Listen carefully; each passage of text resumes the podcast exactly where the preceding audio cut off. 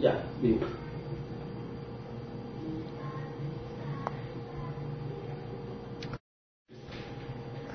Bien, estamos viendo el tema de oración y para poner en práctica esto, ¿qué les parece si comenzamos con una? Padre Celestial, Señor, el día de hoy venimos como familia, Señor, como tu cuerpo, como tu iglesia, Señor, a, delante de ti, Señor, con toda humildad, a pedirte que vengas, Señor, y te manifiestes en este día, Señor mío nuestro. Manifiéstate, Señor, en este mensaje, que podamos salir de aquí edificados, Señor, que tu corazón pueda ser expresado, que tu mente, Señor, pueda ser transmitida y que podamos salir de aquí transformados por el poder de tu palabra y tu Espíritu Santo, Señor. Toque a aquellas personas que nos están sintonizando, Señor, que puedan ser bendecidas, que puedan ser edificadas, Padre. Te lo rogamos en nombre de Jesús. Amén.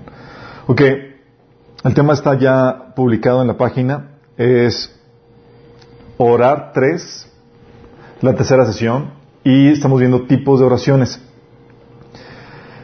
Hoy vamos a ver un tema que a mí me hubiera gustado saber o conocer cuando recién comenzaba en mi caminar en Cristo. Es muy importante. Si dominan este tema, wow, van a dar pasos agigantados en su, en su relación con Dios, en su vida de oración, que espero que todos tengan. Habíamos comentado, eh, haciendo un pequeño repaso en la primera sesión, de por qué había la necesidad de orar. ¿Se acuerdan? Habíamos comentado que eh, de nada sirve que, Dios quiera si no hay hombre que ore y haga la voluntad de Dios. Y eso lo hizo así porque estableció al hombre como Señor de la tierra. Y en su voluntad, en su soberanía, decidió que todo lo que se hiciera aquí en la tierra fuera a través del hombre. El hombre fue diseñado para exaltar la voluntad de Dios, para traer el reino de Dios aquí a la tierra. Y eso explica el por qué todo el concepto de la de la encarnación. Por eso Dios tuvo que hacerse carne también, no solamente para redimirnos, sino también para que fuera a través del hombre que se llevara a cabo la salvación y la redención de la creación de Dios. Habíamos comentado también la sesión pasada acerca de las reglas básicas eh, de la oración. Eh, hay varios principios que regulan la, la oración. Eh, habíamos comentado que entre ellos era que solo se debe de orar a Dios, Sí, la Biblia prohíbe la oración a cualquier otro ser espiritual o ente espiritual. Eh, también la Biblia enseña de eh, que no se deben usar vanas repeticiones, debe hacerse con la motivación correcta la oración, en humildad, con fe. Y hemos comentado, puestos a cuentas con Dios. Y es aquí donde, donde partimos porque para tener una oración efectiva, un, una oración eh, a cielo despejado, como dicen, a cielo abierto, es importantísimo que no haya nada que esté obstaculizando entre tu relación entre tú y Dios. ¿Sí? Hemos comentado que si tú no te has puesto cuentas con Dios, tus oraciones van a ser obstaculizadas. Dios no va a escuchar tus oraciones. Y también, eso es para las personas que no se han entregado a Cristo. Pero también si tú ya cristiano, habíamos comentado que si no andas caminando eh, en obediencia al Señor, si tú estás desafiando al Espíritu Santo que te está diciendo, haz esto, haz aquello, tu oración está siendo obstaculizada también.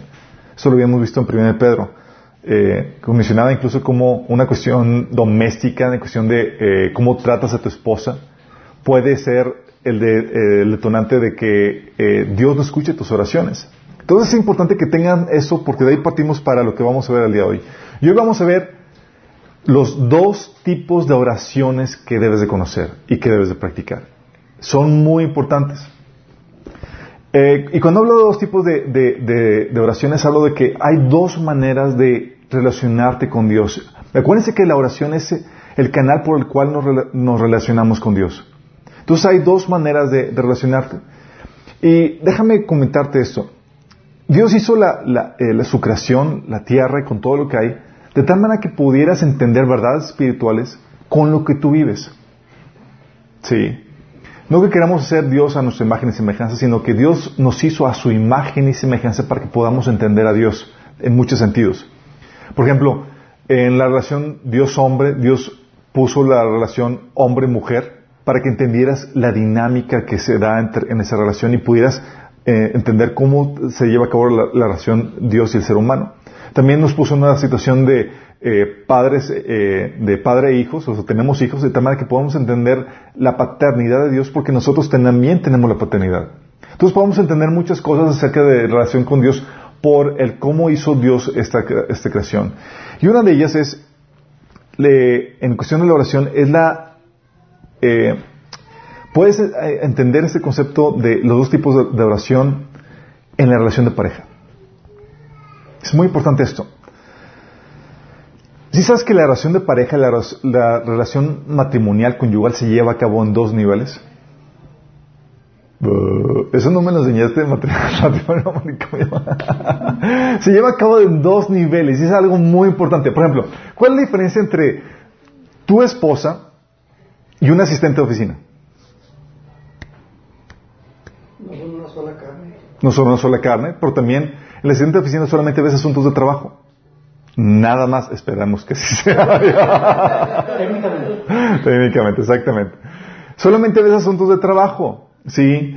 Y en la relación de matrimonial ves dos asuntos. Ves asuntos de trabajo, ¿sí? Donde te, te enfocas en, las faenas del hogar, en, en las faenas propias de, de, los roles. O sea, tú llegas al, del trabajo y llega la, la, esposa con todo el reporte de lo que hicieron tus hijos, lo que, eh, cómo fue en la escuela, eh, qué necesidad hay en la, casa y demás, pero, y el esposo también platica qué onda con el trabajo y se llevan cosas con respecto al, proyecto de familia, se tienen que discutir cosas propias del trabajo y es un proyecto, es, es, algo que tienen, y están trabajando juntos y tienen que discutirlo, tienen que platicarlo. Oye, falta dinero, hoy tienes que comprar esto, y eso está muy bien, sí. Pero la relación matrimonial si solamente se queda, se queda en ese nivel, le falta. Es como si tuvieras una relación de trabajo meramente, como si fuera nada más un asistente o un colega de trabajo donde están discutiendo cosas de las responsabilidades que tienen que hacer como, como pareja. Un roomie. Eh, un roomie, sí. Oye, hay que pagar el agua, hay que hacer esto. Esta ahí está muy bien la relación, pero si no incluye el otro nivel, pierde sentido la relación conyugal. Y el otro nivel se, centra en disfrutarse mutuamente. Sí. Se trata de intimar, se trata de, de convivir, donde están enfocados uno en el otro. Y eso, para los casados, a veces nos olvida por qué nos casamos. Fue principalmente por esto. No había nada de la faena, no había nada del, del, del, quehacer doméstico, no había nada del proyecto de la familia, de la educación. Era meramente me gusta estar contigo, me gustas, me gusta platicar, ahí el convivencia y te eh, centrabas en el uno y el otro. Digo, espero que no lo hayan perdido. es algo aspecto muy importante en la relación. Esto es lo que diferencia eh, una relación laboral a una relación conyugal. Tú puedes tener una relación laboral con alguien, pero tú no estás ahí con ella, ahí platicando y, y y disfrutando a la persona. No, no hay un, eh, eh, no se centran en, el uno y en el otro para disfrutarse. ¿sí? Es muy diferente eso. No hay ese tipo de intimidad emocional ni, física. Eh, y esa es la razón por la cual muchos matrimonios truenan. ¿Sí? Truenan porque llegan a la casa y lo único que discuten, lo único que platican es un asunto de trabajo ya no se trata de disfrutarse mutuamente, ya no hay el date, ya no hay la, cita donde sales a disfrutar a, la esposa, al esposo, ya no hay el, disfrutarse mutuamente, ni emocionalmente, ni físicamente, ya se perdió eso. Ahora es solamente es sacar adelante la chamba de la familia, el proyecto de familia. ¿Sí? Y por eso se desgasta la relación. Es como si vivías todo el tiempo con tu jefe. O tu secretaria. ¿Sí? Viviendo o practicando, lidiando con asuntos de trabajo sin descanso. ¿No serías, no serías? Sí, como que estamos contigo para ver qué onda. Y, el único despeje que tengo es desconectándome de eso. Y por eso muchos hombres se, se, desconectan de la familia, del esposo y demás, porque ya no es un asunto de disfrutar, es un asunto de trabajo completamente. Trabajo afuera, trabajo adentro. ¿Qué creen? Lo mismo pasa con Dios. Con Dios tenemos estos mismos, eh, estos dos niveles de relación que tenemos con Él. ¿Sí? Y el nivel de, la oración que, los dos tipos de oración que tenemos con Dios se reflejan en, ese tipo, en, dos, en estos dos tipos de, relación. Tú puedes relacionarte con Dios meramente por asuntos de trabajo, de ministerio, de necesidad, de, de cosas que tienes que sacar adelante ese trabajo, esa oración, mejor dicho, ese tipo de, relación que tienes con Dios es la oración intercesora. Es un aspecto muy importante. Pero si te quedas solamente en ese nivel, estás perdiendo el corazón de la relación con Dios. Segundo nivel, digo, el, primer nivel que, que, debes de aprender a desarrollar es el nivel de la oración devocional, que es la parte romántica, es la parte donde se centra, te centras en disfrutar a Dios y en que Él te disfruta a ti, porque eso no sé si sabías, Dios te disfruta a ti, te anhela celosamente, dice la Biblia. O sea, te extraña cuando no, no, no pasas ese tiempo en su presencia. Entonces, eso es un aspecto muy importante. Y quiero que, aprendas esto porque muchas veces eh, vienen o aprendes en la iglesia de que debes a orar. ¿Cómo está tu vida de oración? Y la única vida de oración que sabes llevar a cabo, sacar adelante, es la oración intercesora.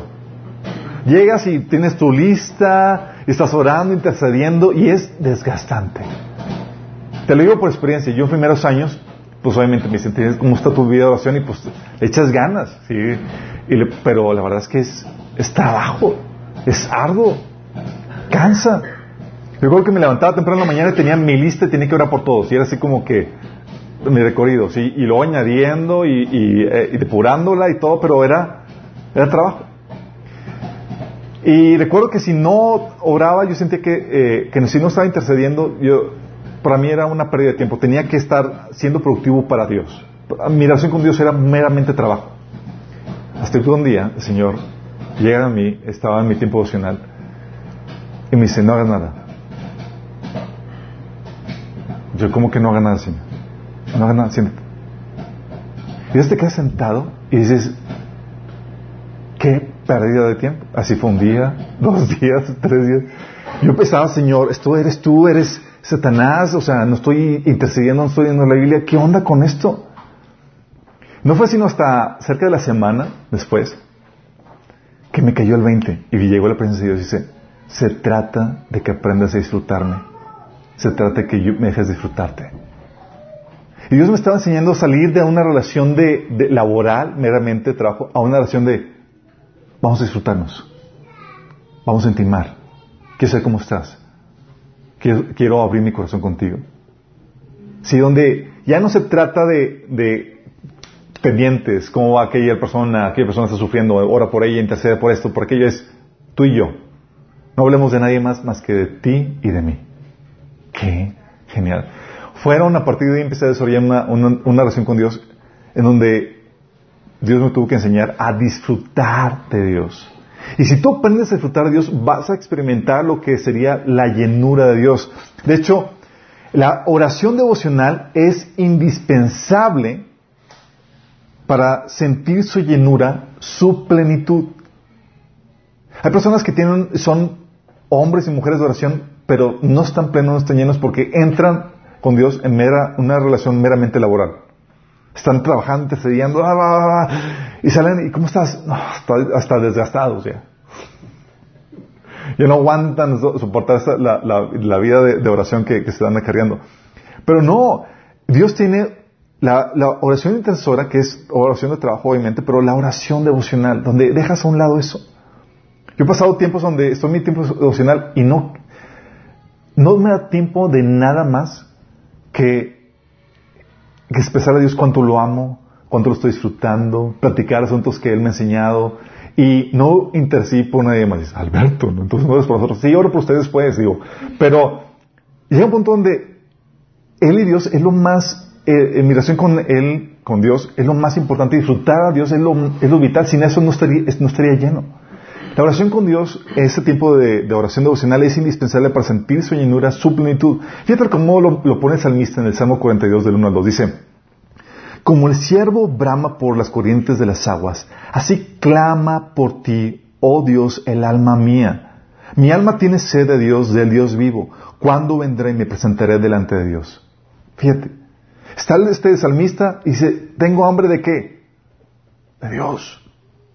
No es como que, Señor, estoy cargado, necesito interceder por fulanito de tal, por el, reino. No, no, no. Es, después hablamos de eso. Tú y yo, Señor. Tengo ganas de sentarme contigo, disfrutarte. Tengo hambre de ti. Salmo 94 dice, Sacíanos cada mañana con tu amor inagotable, para que cantemos de alegría hasta el fin de nuestras vidas. Hay personas que tienen su vida de oración, pero han perdido la parte romántica con Dios, así como también llega a suceder en la pareja. Pierde esa química, ese, ese, ese vínculo donde ya no se disfrutan mutuamente. Y aquí, fíjate cómo te está diciendo, llega con el Señor salmista, dice en el Salmo 94, sácianos cada mañana con todo amor inagotable. Tú necesitas llegar con Dios y es el único que te puede satisfacer. Y es el tipo de oración devocional, el único que puedes llevarte a experimentar esa llenura, esa satisfacción de amor en el Señor. ¿Sí?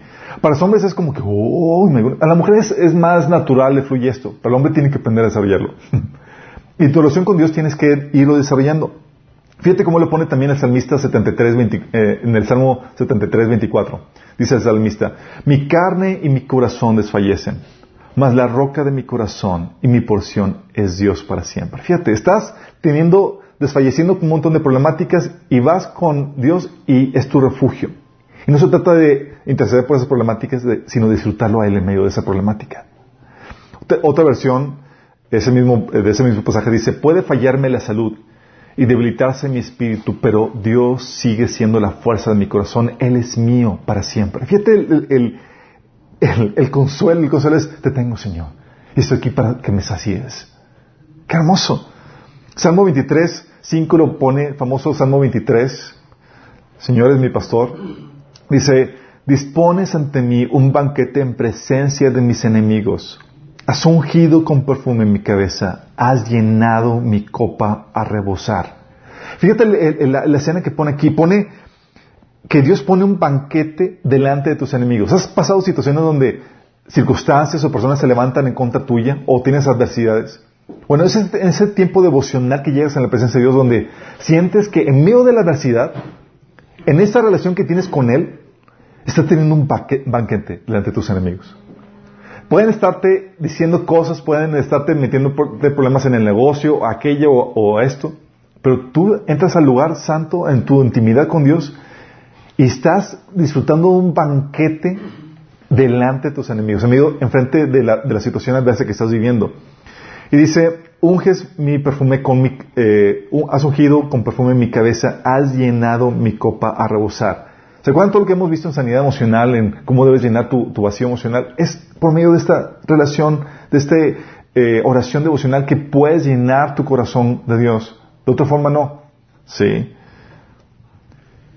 Por eso el Salmo 16.5 menciona que Jehová es la porción de mi herencia y de mi copa. Tú sustentas mi suerte. Está hablando de que, ¿sabes qué, Señor? Aunque no me tenga nada, te tengo a ti. Tú eres mi herencia. Sí. Y eso es lo mismo una relación conyugal. Puedes no tener la casa, puedes no tener el mejor carro, pero tienes a tu amada, a tu esposa o a tu esposo. Y en teoría eso te satisface más que cualquier casa, más que cualquier carro. Bueno, hoy ya no, hoy en día no se sabe muy bien qué onda con eso, pero en teoría así debe ser. Y lo mismo hace Dios con nosotros. ¿Sí? Y esta, esta oración devocional no solamente es indispensable para sentir su llenura, su plenitud, sino también que es indispensable para fomentar el primer amor. ¿Cuál es el primer amor? El primer amor es, el, es tu devoción por Dios. Sin ese estamos fritos. Salmo 73, 25 dice, ¿a quién tengo en el cielo sino ti? Te deseo más que cualquier cosa en la tierra. Hablando de cómo estaba por esos tiempos de intimidad con Dios estaba el salmista eh, fomentando esa, relación con Dios, ese vivo deseo por Dios. El Salmo 84, 10 dice, porque mejor es un día en tus atrios que mil fuera de ellos. Escogería antes de estar en la puerta de la casa de mi Dios que habitar las moradas de maldad. ¿Por qué diría esto salmista? ¿Por qué no diría? O sea, tan siquiera la puertita, siempre estar cerquita de ti, porque estaba completamente enamorado de Dios. Y eso es lo que lo, lo produce la oración devocional. Dice Filipenses 3.8, así es, todo lo, demás no vale nada cuando se le compara con el infinito valor de conocer a Cristo Jesús, mi Señor. Por amor a Él he desechado todo lo, todo lo demás y considero basura a fin de ganar a Cristo y llegar a ser uno con Él. ¿Sí? ¿Te das cuenta? Estas personas se enamoraron, ¿tú crees que fluía de forma natural? No, cultivaban su amor por Dios. Al igual que cualquier relación, Tú tienes que cultivar la relación para que puedas tener este tipo de, sentimientos. O sea, si tú descuidas tu relación de tu pareja y se, empieza a deteriorar de tal manera que solamente discuten y hablan cosas, cuestiones de trabajo, créeme, no vas a tener esto. Tienes que cultivar la relación de pareja. Lo mismo pasa con Dios. A veces llegamos nada más con Dios y lo único para el cual nos, relacionamos con Él es para pedirle. ¿Te imaginas a, la esposa ya no solamente con el esposo, no para disfrutarse, oye, vamos a platicar, vamos a abrir, oye, te extraño, es, no, oye, dame mi cheque, el cheque de, para la comida. Y no más le hablas para eso, ni un hola, ni un cómo estás, nada más por pedir. ¿Cómo te sentirías? Estaríamos, es como que buscas satisfacerte en otro, en otro asunto, sí, en otro, en alguien más. Dice eh, Salmo 27, versículo 4 y versículo 8, dice, lo único que le pido al Señor, lo que más anhelo, es vivir en la casa del Señor todos los días de mi vida, deleitándome en la perfección del Señor y meditando dentro de su templo. Qué fuerte. O sea, lo único, lo, único, lo que más anhelo, sí, es habitar en la presencia de Dios. ¿Por qué? Porque estaba hablando de una persona que ha cultivado su relación con Dios de tal manera que Dios se ha convertido en lo más deseado en su vida. Versículo 8 dice, mi corazón te ha oído decir, ven y converse conmigo. Y mi corazón responde, aquí vengo, Señor. ¡Qué fuerte! ¿Tú has escuchado a Dios decir, ven, quiero conversar contigo? Bueno, déjame decirte, este pasaje es para ti. El Señor te dice, ven, converse conmigo. No una conversación de, ven, vamos a pedir, es, vamos a platicar tú y yo, vamos a abrirnos corazón a corazón. Vamos a deleitarnos en el uno el otro. Sí.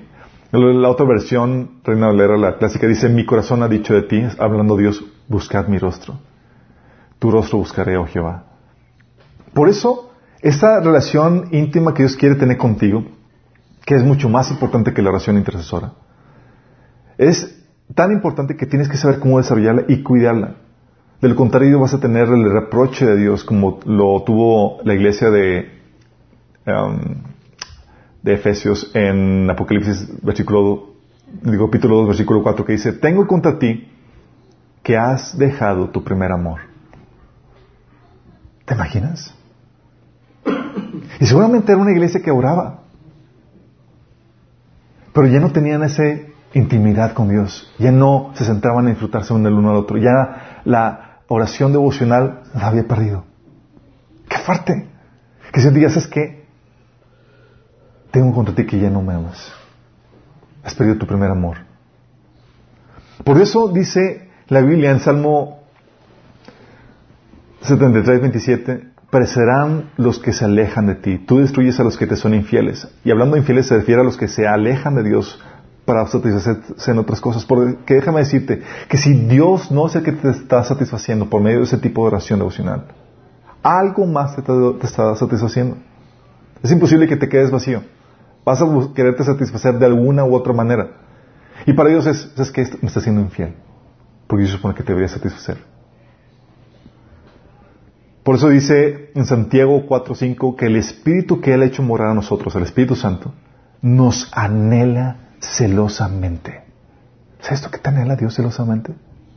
Tenemos y servimos a un Dios celoso. ¿Por qué celoso? Porque te diseñó o te creó para Él. Así como la esposa es entregada al, marido y es para él. Sí. Dice en Juan capítulo 4 versículo 23 al 24, dice que el Padre busca a adoradores que lo adoren en espíritu y en verdad. Imagínate, está buscando, Señor, personas con las cuales intimar. Porque esta adoración, esta alabanza, esta intimidad es, es, de esta forma, donde está centrado en, en disfrutarse mutuamente. Dice eh, Juan 17, 26 y Mateo 13, 17 que eh, la oración de Jesús era que con el amor con que me has amado, que esté en ellos. Así esta intimidad que tú y yo disfrutamos, Señor, que ellos también. Por favor, Señor. Porque era el secreto de Jesús de, su plenitud, de cómo Él podía vencer pruebas y demás, porque tenía esta llenura por parte de Dios. Y esa llenura era por la que estaba Jesús orando en este pasaje. Por eso una y otra vez Dios les dice al pueblo y a la gente, buscadme y viviréis. Pero no es para buscarme para a ver, eh, estoy aquí como Aladino y voy, a concederte los deseos que quieras. Si nada más dame una frutadita la lamparita y listo. No, está hablando de entrar en una intimidad con Dios. ¿Sí? Y es aquí donde entra eh, la pregunta o el asunto de cómo se lleva a cabo esto. ¿Cómo se lleva a cabo la oración devocional? Esta oración que te lleva a intimar con Dios. ¿Cómo se lleva a cabo? ¿Sabes cómo se lleva a cabo? Se lleva a cabo eh, combinando el enfoque en ti y en Dios. ¿A qué me refiero con esto? Si les ha tocado que esas amistades o esas relaciones donde vas con, te, citas con un amigo o una amiga para platicar y platican de tal cosa y lo único que, que, este amigo o esta amistad con el cual te viste, él solamente habló de sus asuntos. Y nunca te preguntó ni siquiera cómo estabas. ¿Te ha tocado? O solamente soy el que, que llega así como que, wow, y, y terminó, wow, que fue genial platicar contigo. Pero ¿cuál platicar? Tú ni siquiera dijiste nada. ¿Te ha tocado? Sí. Que te busquen y tal cosa y es, y a mí me ha tocado porque, digo, me gusta mucho escuchar en, en la plática, sí. Pues es que somos las Bueno, tú que así como que empiezas a platicar y demás, y, y, y, y, no, se descargan ahora su corazón y demás, y, y tú no dijiste nada, ya terminó esos asuntos, bueno, pues fue genial platicar contigo, se van y, y tú, así como que, ah, yo quería también decir algo. y no hubo nada, ¿sí? Bueno, esta es la misma situación con Dios. Tienes que combinar el enfoque en ti y el enfoque en Dios. Si alguna de las dos falla, no funciona. Fíjate lo que dice el Salmo 37.4. Y pon atención a este principio. Dice, deleítate a sí mismo en Jehová. Es el enfoque en Él. ¿Sí? Está claro, ¿no? Enfóquete en Él. Deleítate en Él. Enfóquete. Y Él te concederá que las peticiones de tu corazón. El enfoque en ti. Los dos enfoques en una relación. Una relación completa se, trata no solamente de, dar, eh, sino también de recibir. Se trata de abrir tu corazón y también escuchar al otro corazón. Sin eso no hay una completa relación. Hay un cortocircuito en, en, eso. ¿Sí? Entonces cuando hablamos de que, ok, debes enfocarte en Dios, ¿cómo le haces para enfocarte en Dios, en disfrutar a Dios? La forma más tradicional es por medio de la alabanza, la adoración, la gratitud. Es por eso tan importante tu vida, tu oración devocional. Y con alabanza y adoración, déjame decirte que puedes tener alabanza y adoración a Dios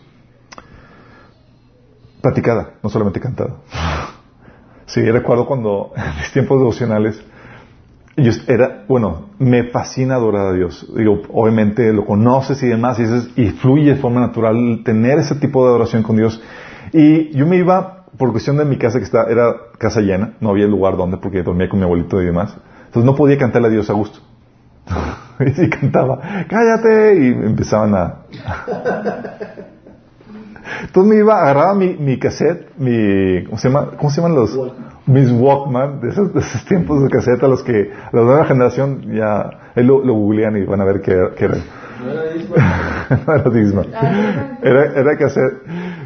Y me iba al carro y tenía mi tiempo devocional ahí. Obviamente, el del que entregaba el periódico y los vecinos que madrugaban me veían raro. Pero bueno, ahí estaba. De hecho, creo que pensaban que me castigaban y que me mandaban a dormir al carro. Porque desde muy temprano me amanecía ahí.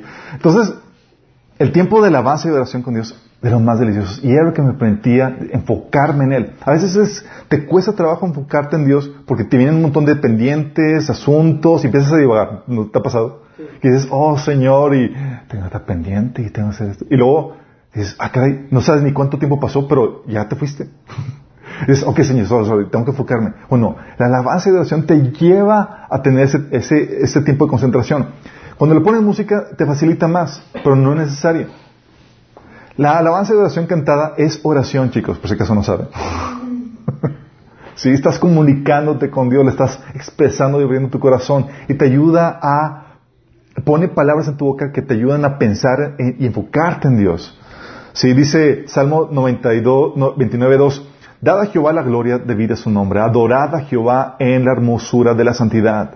Salmo 89, 15 dice, felices son los que oyen el alegre llamado a la adoración, porque caminan a la luz de tu presencia, Señor. Pero Salmo 5, 5 11 dice, pero se alegren todos los que en ti se refugian, que canten alegres alabanzas por siempre. Cúbrelos con tu protección, para que cuando, eh, para todos los que aman tu nombre estén llenos de alegría. Hablado de, la Biblia está llena de mandato de alabar, de alabar y de adorar a Dios. ¿Sí?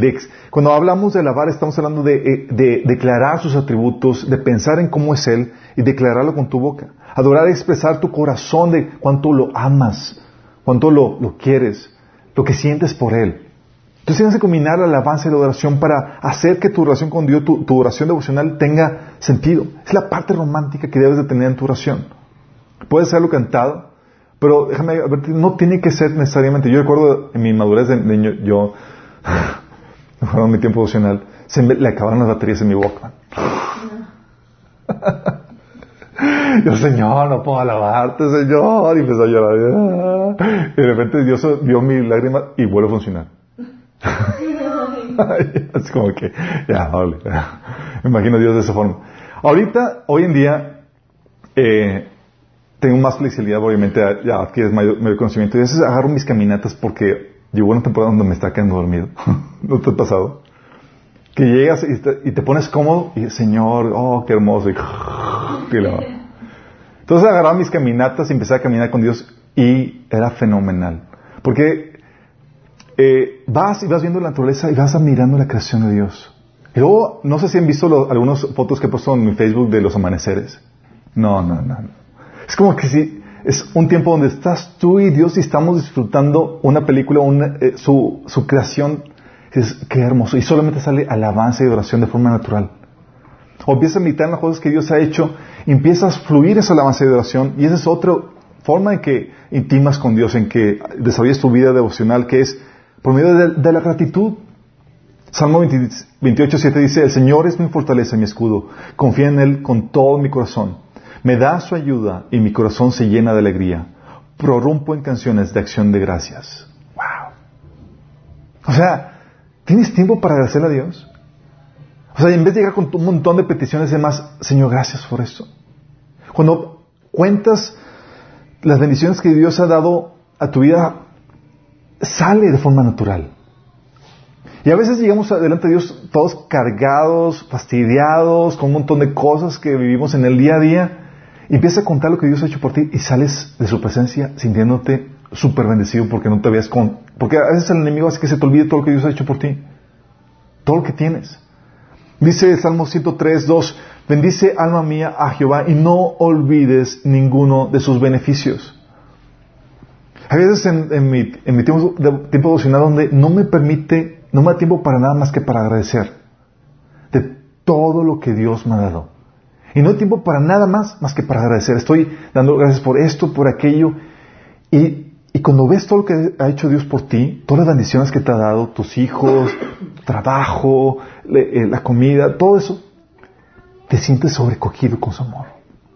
Y esa es la intención que te sientes sobrecogido, que Dios llena tu vaso, que te estés deleitando con Él en medio de la adversidad, que te sientes que están aderezando mesa delante de tus angustiadores. Por eso dice Salmo 32, oh Señor mi Dios, por siempre te daré gracias. Segundo de Corintios 1, 11 dice, mientras tanto ustedes nos ayudan orando por nosotros. Así Así muchos darán gracias a Dios por nosotros a causa del don que se nos ha concedido en respuesta a tantas oraciones. Fíjate, dice Pablo dice, el fin de que Dios responda a tantas oraciones es para que le des gracias a Dios. Y eso lo corrobora en 2 de Corintios 4:15 donde dice, todo esto es para beneficio de ustedes y a medida que la gracia de Dios alcance más y más personas, habrá abundante acción de gracias y Dios recibirá más y más gloria.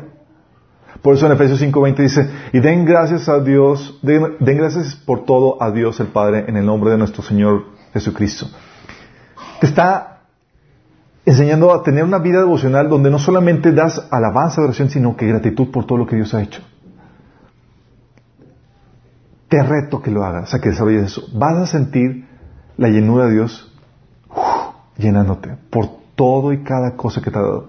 Y aún las cosas que te ha dado, cuando te das cuenta de, la clase de persona que somos, de, lo falible que somos, de lo pecador que somos, te sientes aún más comprometido con Dios, aún te sientes más sobrecogido por el amor. Es como puede amarnos, aún con todo lo que hemos hecho mal. Entonces tienes alabanza, adoración, gratitud. ¿Sabes de qué otra forma? Intimas con el Señor en ese tiempo de oración devocional, deleitándote en la perfección del Señor, como dice Salmo 27, 4. Dice ese Salmo eh, 27, 4, una sola cosa le pido al Señor y es lo único que persigo, habitar en la casa, eh, en la casa del Señor todos los días de mi vida, para contemplar la hermosura de Él y recrearme en su pueblo. Otra versión dice meditar en su presencia. Sabes, después de, leer, en tu tiempo devocional, de leer la Biblia y demás, muchas veces lo único que sale es admirar su, cómo Él opera, cómo Él hace las cosas. No solamente en la Biblia, también en tu, en tu vida. Meditar al Señor, deleitarte en Él, en cómo es, lo majestuoso que es, cómo hace las cosas tan increíble te lleva a ese tipo de alabanza de oración, a deleitarte en la perfección del Señor, como dice el Salmo. Esto es parte, también la otra forma es meditando en Él y en sus obras, como dice en ese, en ese Salmo. Dice, Salmo 48, 9 dice, oh Dios, meditamos en tu amor inagotable mientras adoramos en tu templo. Meditar en su amor inagotable. ¿Estás sentado en tu tiempo devocional sin interceder, sin nada, nada más a meditar en su amor? Es algo que deberías empezar a hacer si no lo has hecho te va a sobrecoger. Va a hacer que la presencia de Dios, te, llene. Dice eh, Salmo 139, 6. Salmo 139 es una meditación del rey David de cómo Dios hizo su creación, cómo te hizo en el vientre de tu mamá y lo perfecto que es Dios en todo eso. Y esta meditación llevaba al, al salmista a desbordar de alabanza y de oración, al meditar sus obras. Sí, dice en el Salmo 139, versículo 6 dice, tal conocimiento es demasiado maravilloso para mí. O el versículo 14, te alabaré porque formidables, maravillosas son tus obras, estoy maravillado, en mi alma lo sabe muy bien. O el, versículo 17 dice, cuán preciosos me son, oh Dios, tus pensamientos, cuán grande es la suma de ellos. Gracias a mi tiempo devocional, cuando voy caminando con el Señor, en, las caminatas cuando, cuando voy, no siempre voy, pero Pienso en, la forma en cómo Dios hizo cada cosa, cada aspecto, cada situación que ha permitido en mi vida. A veces medito en las cosas que he hecho en, mi pasado. Y vuelto atrás y nada más digo, oh, Señor, todo lo hiciste perfecto. Cada cosa, cada situación. Y te lleva a, platicar con Dios en tu corazón y a, y a entrar en esa, en esa relación donde el objetivo de esta oración devocional es deleitarte en Él. En cómo es Él, cómo Él hace las cosas. Entonces tú meditas en eso, tú te deleitas en eso, tú meditas en sus obras, va a surgir de forma natural. Porque déjame decirte, Dios hizo un corazón, nos hizo a nosotros seres humanos de tal forma que nos sentimos atraídos de forma natural a la belleza de Dios. Pero entre, tanto ajetreo diario, nos olvidamos de eso. Es como si se te olvidara de la hermosa esposa con la cual estás casado, por todo el que ser doméstico que hay que sacar. Entonces, este es el enfoque en Dios. Eso es una parte, es muy importante. La otra parte, como les había comentado, es el enfoque en ti. Tienes que combinar ambas. ¿Sí? O sea, no solamente se trata de disfrutar a Dios, estar en su presencia, meditando en sus maravillas, en lo que Dios ha hecho por ti, en su obra, en su creación, en darle alabanza y oración, darle gracias por todo lo que Él ha hecho, sino la parte de abrir tu corazón. A Dios no solamente le interesa eh, eh, abrir su corazón contigo, de mostrarse contigo en cuán maravilloso es, Él quiere también escuchar lo que hay en tu corazón. Dice, aquí se trata de abrir y descargar tu corazón, tus dolores, tus temores, tus preocupaciones. Y tú esto lo ves en, todos los, en casi todos los salmos del rey David. David, tú ves los salmos y es des, derramaba su corazón delante de Dios. Ah, Señor, sálvame. Ah, Señor. Y puros salmos terapéuticos. Estaba derramando su corazón delante de Dios. Lo que dice el Salmo 62, 8 dice, confía siempre en Él, pueblo mío. Ábrele tu corazón cuando estés ante Él. Dios es nuestro refugio. O sea, aún sería, sería incompleta tu relación con Él si no aprendieras a abrir tu corazón. Por eso en el taller de sanidad emocional les enseñamos, abre tu corazón. Eso te va a llevar a encontrar una intimidad con Dios en niveles que no has experimentado, porque a veces no estamos acostumbrados a abrir nuestro corazón ante, ante nadie. Sí, o ante unas cuantas personas, pero tienes que hacerlo ante Dios. ¿Qué es lo que sientes, el dolor que sientes y demás? Y descargar y derramar tu corazón delante de Él. Es algo que tienes que aprender a hacer. Primera Samuel 1.15, ¿se acuerdan de Ana? Que estaba cargada, afligida, y empezó a llorar delante de Dios en oración, descargando su corazón. Y el, el, este, el sacerdote ve a Ana así llorando, compugida, y como no estaba orando en voz alta, sino estaba murmurando, estaba en voz baja, pensó que estaba borracha. Y dice, ándale, recupérate tu, de tu embriaguez. Y le dice Ana en 1 Samuel 1.15, no, mi señor, no he bebido ni vino ni, ni cerveza. Soy solo una mujer angustiada que ha venido a desahogarse delante del Señor. Qué fuerte. ¿Es Dios tu terapeuta? ¿Es Dios tu psicólogo? ¿Dios te derramas delante de Él? ¿Dejas, ¿Te das la oportunidad para que Dios te abrace? ¿Te muestras vulnerable? Si sabes que es algo básico en cualquier relación, especialmente en relación de pareja, tan pronto el hombre o la mujer ya deja de abrir su corazón con su cónyuge, la relación empieza a cortarse, empieza a distanciarse. Y Dios quiere que aprendas a abrir tu corazón, mostrar tus vulnerabilidades, lo, lo, que hay, lo más profundo que hay en tu corazón. Lamentaciones 2.19 menciona lo mismo, dice, derrama como agua tu corazón ante la presencia del Señor. Así que donde derramas tu corazón, lo que sientes y demás, pero también puedes expresarle tus opiniones. A veces yo tengo mis pláticas con Dios donde digo, Señor, ¿qué onda con esto? ¿Por qué hiciste esto? Y empiezo a, discutir así temas porque es mi amigo. Sí, y él habla conmigo. ¿Se acuerdan de, Abraham cuando estaba, cuando Dios abrió su corazón a Abraham y, le dio la oportunidad para que Abraham tuviera el derecho a, a réplica? Abraham le dice, Abraham entonces volvió a hablar y dijo, ya que he comenzado, permíteme decir algo más, mi Señor aunque no soy más que polvo y cenizas. O sea, Dios le abrió la puerta y es lo que quería Dios. Sí, de hecho, de hecho le dice eh, Jesús a, sus discípulos, ya no les llamo siervos, sino amigos, porque todo lo que mi Padre eh, me ha dicho, se los he dicho a ustedes. Dios quiere una relación íntima donde puedas disfrutar ese, ese vínculo, esa relación. Y no es de esclavo, donde dice la Biblia que el esclavo no sabe nada de los asuntos de su Señor, sino quiere Dios abrir su corazón contigo. Y te da la, la oportunidad de, réplica. Oye, Señor, ¿qué onda con esto? Oye, ¿por qué esto? ¿Sí? Y dialogar con Él en esas cuestiones. Y a veces en mi diálogo con el Señor no me contesta inmediatamente, pero durante el día o durante las siguientes semanas me habla. Y me contesta, ah, tu duda, tu inquietud o tus pensamientos fueron tomados en cuenta. Y es algo que tienes que aprender a desarrollar con Dios. ¿Sí? Entonces, eh, esta es la oración devocional. ¿Cómo andan ustedes en su oración devocional, chicos? Andamos con un...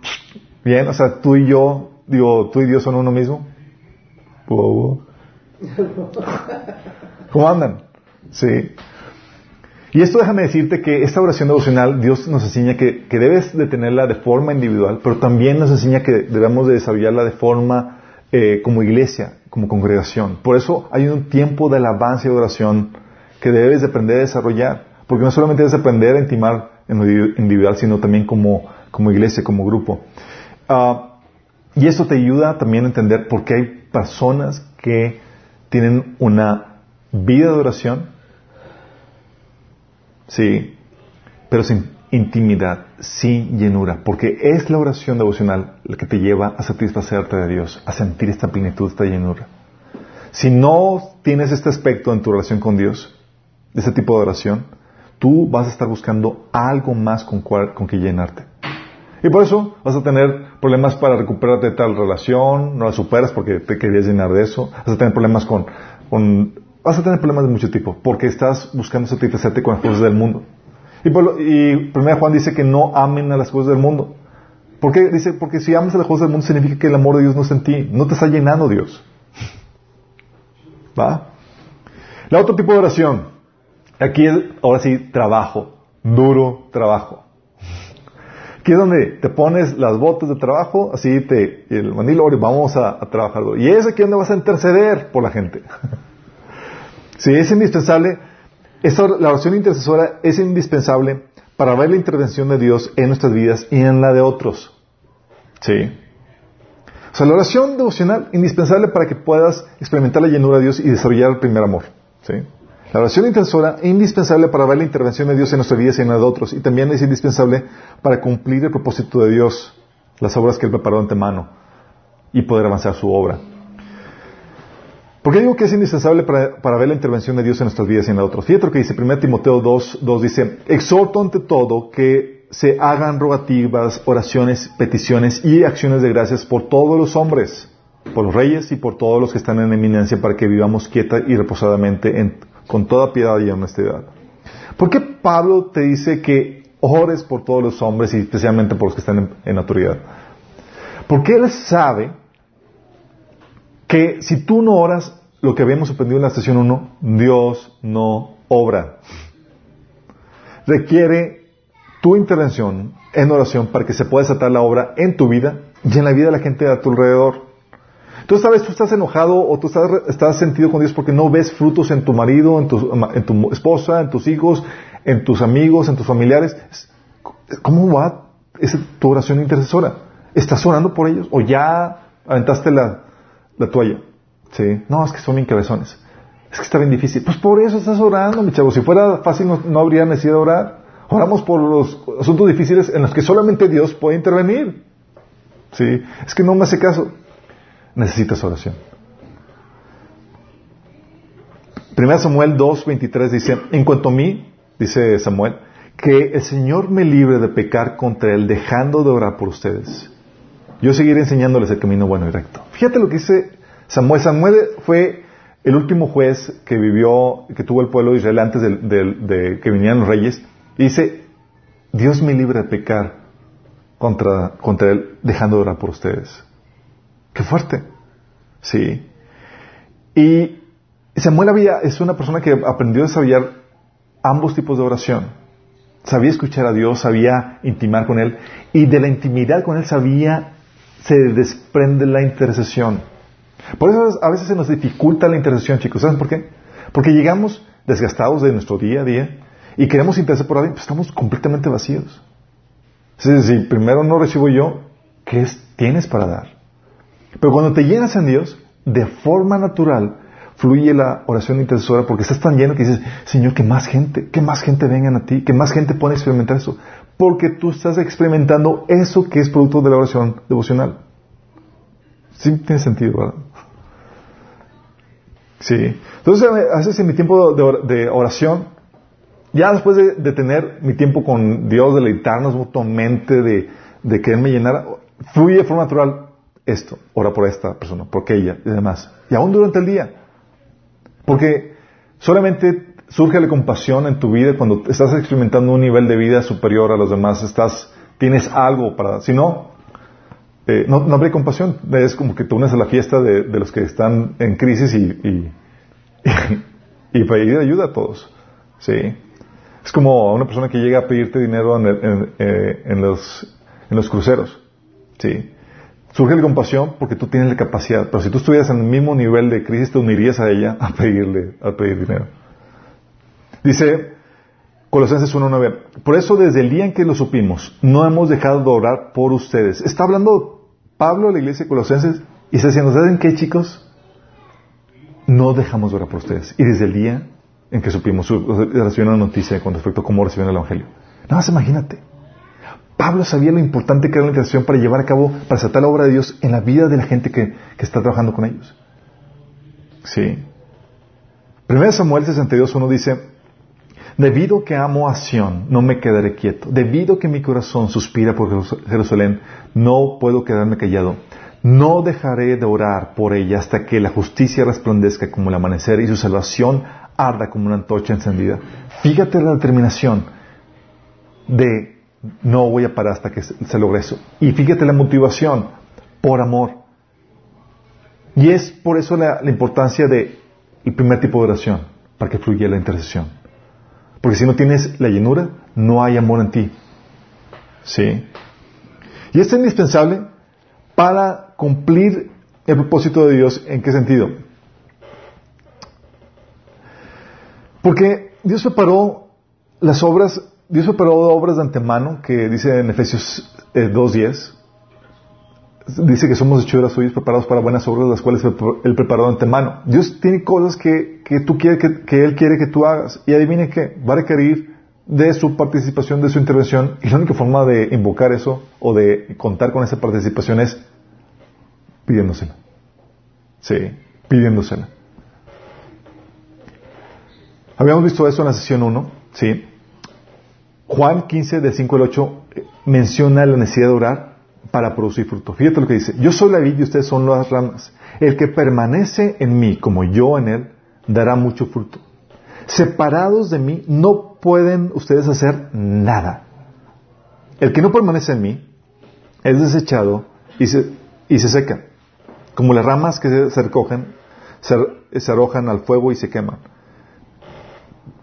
Fíjate lo que dice. Entonces permanecer en Él te lleva a producir fruto. Pero fíjate lo que dice. Si permanecen en mí, mis palabras permanecen en ustedes. Pidan lo que quieran y se les concederá. Mi Padre es glorificado cuando ustedes dan mucho fruto y muestran así que son mis discípulos. Fíjate lo que dice. Permaneces en Dios, Jesús, y vas a producir fruto. Luego Jesús te dice, pide. ¿Para qué, Señor? En ese contexto para que produzcas mucho fruto y así puedas testificar de que eres discípulo y pueda mi Padre ser glorificado. Tu propósito, tu ministerio requiere tu oración para que Dios desate lo que Dios quiere hacer por medio de eso. Por eso, acuérdense de lo que habíamos visto. Requiere oración porque las, las cosas que Dios te ha puesto a hacer sobrepasan tus capacidades. Porque también necesitas oración para vencer tu naturaleza pecaminosa. Acuérdense, acuérdense lo que Jesús dijo. Oren para que no caigan en tentación. Y necesitas oración porque hay oposición espiritual en lo que, en lo que el Señor te ha puesto a hacer. Va a haber oposición del, de, del enemigo y tienes que tú guardar en oración el ministerio, lo que Dios te ha puesto a hacer para él. Tanto en la casa, trabajo, donde sea. Colosenses 4.3 dice, oren por todo, oren también por nosotros, para que Dios nos dé muchas oportunidades para hablar de su ministerio de su misterioso plan acerca de Cristo. Uno pensaría, bueno, pues Dios quiere que, sea, que él hable de, de, su, palabra del Evangelio. ¿Por qué pide, por qué pide que, Dios ponga oportunidades? Porque Pablo sabía que si no se oraba, no sucedía. ¿Sí? Sabía eso. No basta con saber con que Dios quiere. No. Si Dios quiere, entonces ya sabes por lo que tienes que orar. Por esa voluntad. No sabes hacer sola, tienes que orarla en, en acción. Romanos 15:30 dice, les ruego hermanos por nuestro Señor Jesucristo y por el amor del Espíritu que se unan conmigo en esta lucha y que oren a Dios por mí. ¿Estás consciente? Sabía que estaba hablando de una lucha, de una guerra espiritual. Y esta oración intercesora, chicos, sí es desgastante. Es aquí donde es la parte pesada de la oración. Pero cuando tú tienes un llamado claro y un propósito claro, el deseo, la pasión por llevarlo a cabo te impulsa a la oración. Señor, que se haga esto, abre las puertas en esto, Señor, provee, Señor, ah, empiezas a interceder por eso porque quieres ver esa visión que el Señor te ha dado para tu vida, para tu ministerio. Y también cuando tienes compasión por la demás gente, empieza a fluir esa compasión en oración intercesora. Señor, por favor, que entienda tal persona que, que se le quite el velo de entendimiento y demás. Fluye la oración intercesora. Pero esta parte es una mera relación laboral entre tú y Dios. Están trabajando juntos para extender el reino. ¿Sí? No debe sustituir jamás tu oración devocional. De hecho, dices, oye, ¿cuál es más importante? Ambas son importantes, pero tiene prioridad tu oración devocional. Tal vez no intercedas o tal vez no te dé tiempo en tu oración devocional interceder por nadie. Tú solamente estuviste disfrutando a Dios, deleitándote en Él. Más que suficiente. Durante en otro, tiempo durante el día o en otra oportunidad que tengas, intercederás. Pero tu prioridad es que desarrolles esa oración devocional en Dios para que puedas experimentar esa llenura que solamente Dios ofrece. Y esta oración intercesora también es igual que la oración, que la, que la oración devocional. Puedes hacerla de forma individual o en iglesia, en congregación. Y al igual que el otro, puedes tener una vida devocional, una vida plena, llena, estás así rebosando de la presencia de Dios, pero si te falta este tipo de oración, tendrás poco fruto o poca efectividad, porque no estás orando para producir fruto para el Señor, para la obra que, que te puso a hacer. Si estamos entendiendo las dos, las dos dinámicas de oración, muy importantes, ambas. Ahora imagínate qué pasa si se corta la, tu comunión con Dios por causa del pecado. Porque no te has puesto cuentas con Él, porque no estás escuchando la voz del Espíritu Santo que dice arrepiéntete por alguna situación que tú ya como cristiano estás haciendo que está mal delante de Dios. ¿Te imaginas? Si se corta esa comunicación, tú ya puedes ver claramente cómo te afecta. Puedes decirle, bye, bye a la plenitud. Bye, bye a la llenura. Puedes decirle, adiós a tu propósito. Adiós a tu ministerio. Adiós a tu querer bendecir a la demás gente. Porque sin ese vínculo, esa relación que tienes con Dios, no fluye nada de esos dos aspectos. Así de importante es. Entonces, quiero dar, extender la, invitación a, aquellas personas que nos puedan estar sintonizando que dicen, ¿sabes qué? Yo no he puesto cuentas con Dios. Bueno, tú quieres ponerte cuentas con Dios. Porque es cierto, Dios te promete que de tu interior fluirán ríos de agua viva. Está hablando de la plenitud que solamente Él da. Pero solamente da cuando, te pones a cuentas con Él. Cuando decides ceder el señorío de tu vida, quien gobierna tu vida, al Señor, a Jesús. Cuando eso significa arrepentirse de lo que el Señor dice, que manda que, eh, de las cosas que están mal que tú estás haciendo, que, que, debes de corregir. Si tú crees que Jesús murió por ti en la cruz y estás dispuesto a arrepentirte, puedes reconciliarte ahora y restablecer esa relación y poder experimentar esto. Si ese es tu deseo, te, vamos a, te doy la oportunidad para que lo puedas hacer aquí y ahora. La Biblia dice que todo aquel que invoque el nombre del Señor será salvo. Invocarle significa pedirle salvación, pedirle el, que el Señor te rescate de la situación en la que estás.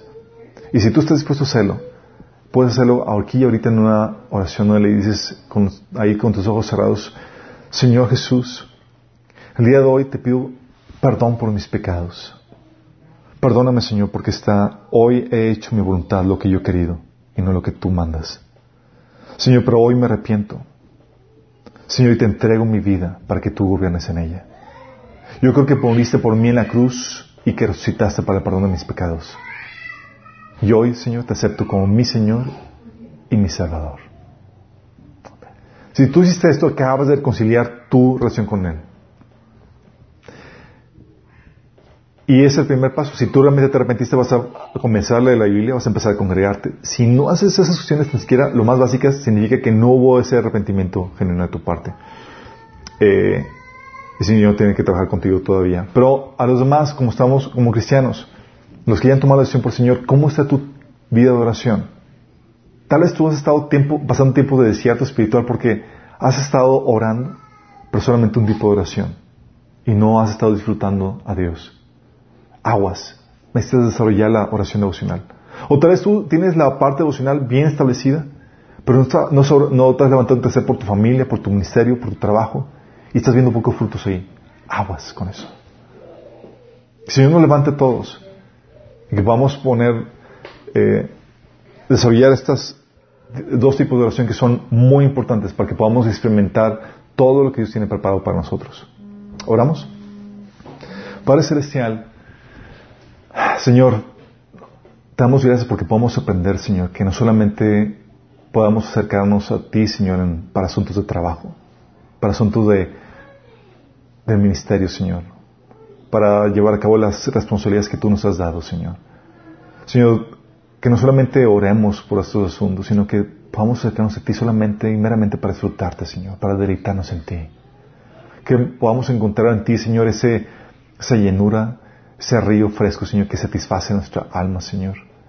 Queremos como dice el salmista, Señor, como el siervo, Señor, que clama por las aguas. Queremos que nuestra alma, Señor, clame por ti y por nadie más, Señor. Queremos que tú seas lo que más anhelemos, Señor, en esta tierra. Ayúdanos, Señor, en este proceso, Padre. Que podamos desarrollar esto, Señor, para experimentar la vida plena y abundante que tú nos das, Señor. Te lo pedimos en el nombre de Jesús. Amén. A los que nos sintonizaron, nos vemos el próximo domingo, misma hora, mismo canal.